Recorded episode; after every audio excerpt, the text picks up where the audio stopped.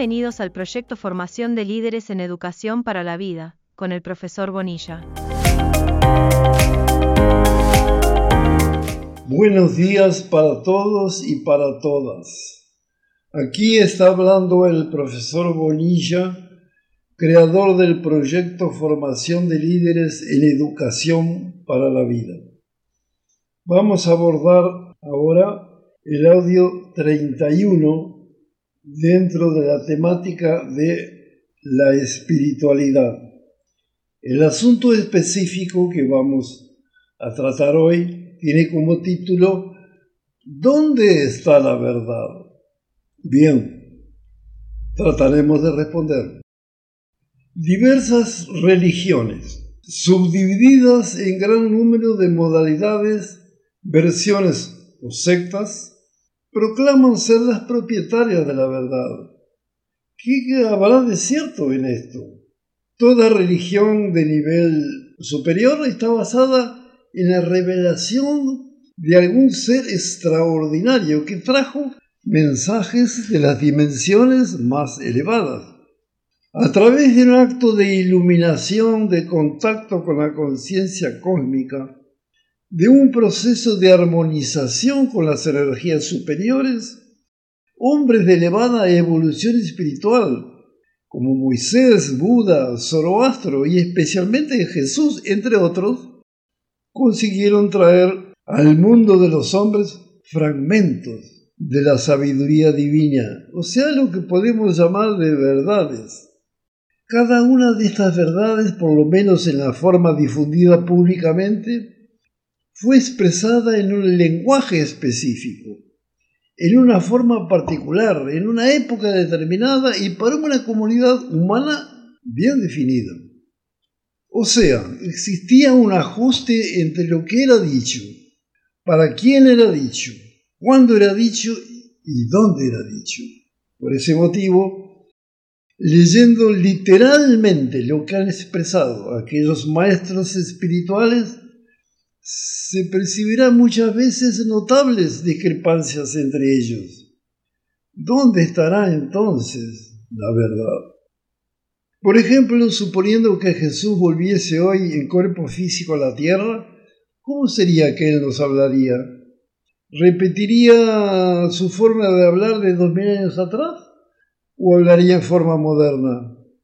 Todo indica que Él lo haría de la forma más comprensible para nosotros que estamos en el siglo XX. O sea, en un lenguaje actualizado. Esto nos lleva a un punto muy importante. La forma en que las revelaciones son divulgadas al público es absolutamente secundaria. En efecto, algo de aquellas debe ser transmitido para las grandes masas. Para eso se elige la forma más simple, representada por la descripción de ciertos acontecimientos, los cuales son presentados de forma literal.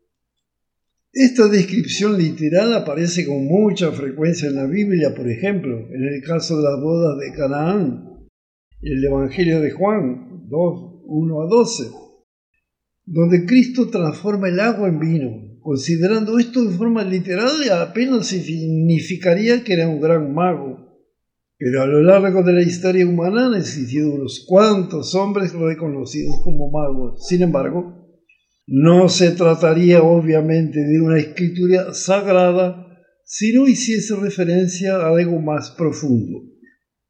En efecto, en un evangelio que no llega a las 30 páginas, ¿para qué se desperdiciarían 12 versículos que por lo menos literalmente no se ligan con la misión del Redentor? Y esto se repite en todos los evangelios, así como en el resto de la Biblia. Docenas de historias no aparentan tener ningún contenido sustancial. Parece claro que por ahí no vamos a llegar a ninguna verdad. Sin embargo, existen otras posibilidades. Aún hoy, casi dos mil años después, inmensas masas humanas están hundidas en un materialismo exacerbado, con su espiritualidad completamente bloqueada por un grosero sensualismo y una afectividad totalmente empañada. Imaginemos lo que que ocurría en aquella época.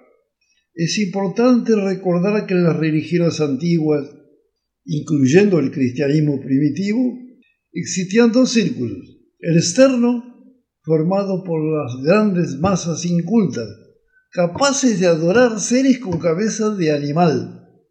El interno formado por los buscadores de la verdad, para los cuales el animal era apenas un símbolo. Por ejemplo, el perro representa lealtad, así como el cordero de los cristianos representa pureza. En los propios evangelios se percibe nítidamente esta situación. Los discípulos, aproximándose de él, le dicen, ¿por qué hablas por parábolas a las personas en general? Él respondiendo dijo, porque a vosotros es dado saber los misterios del reino de los cielos, pero a ellos no les he dado.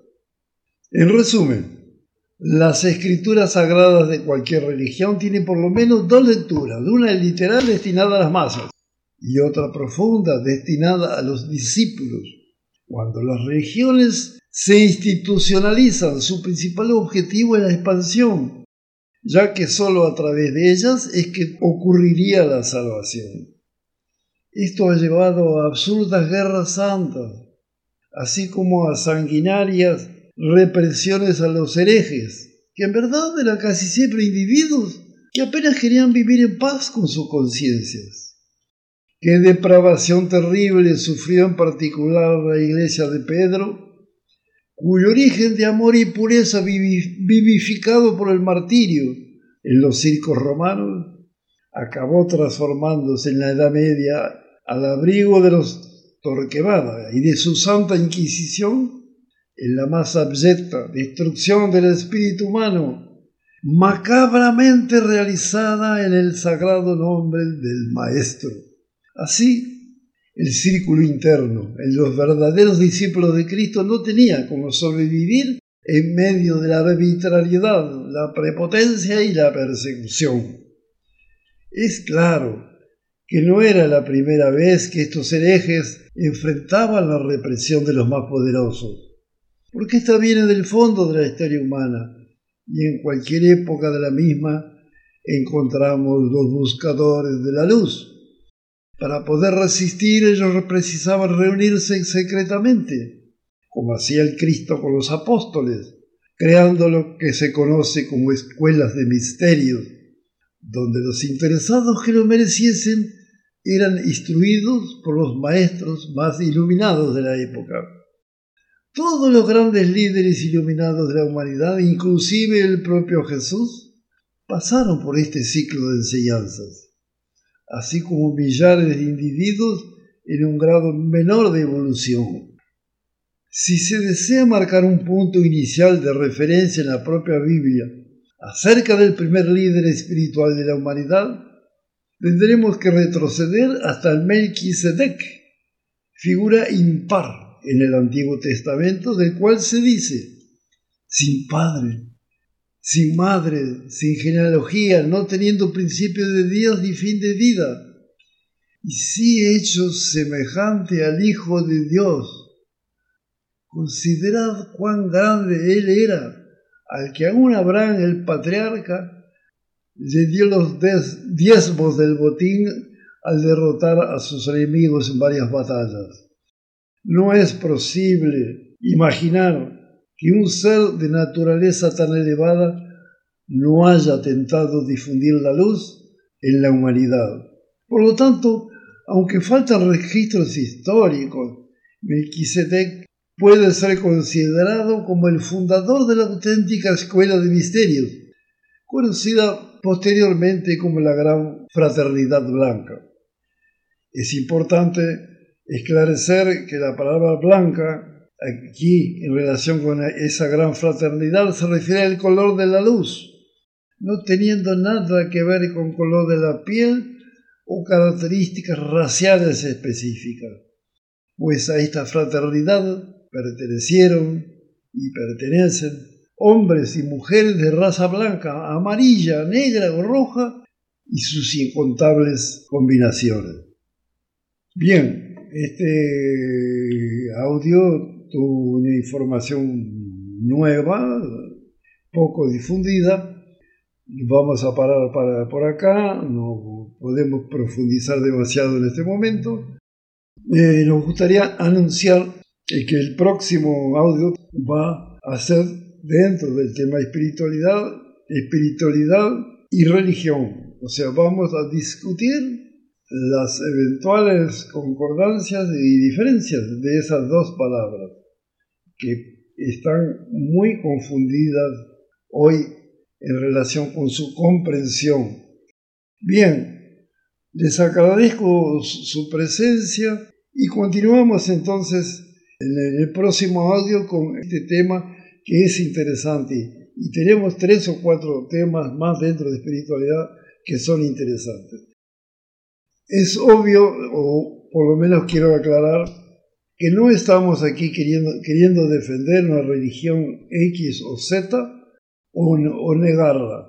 Eso es un asunto de cada uno.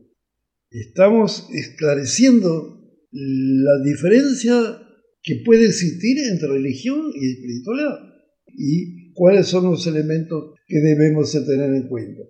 Bien, Muchas gracias a todos, los quiero mucho y nos vemos en el audio Espiritualidad y Religión.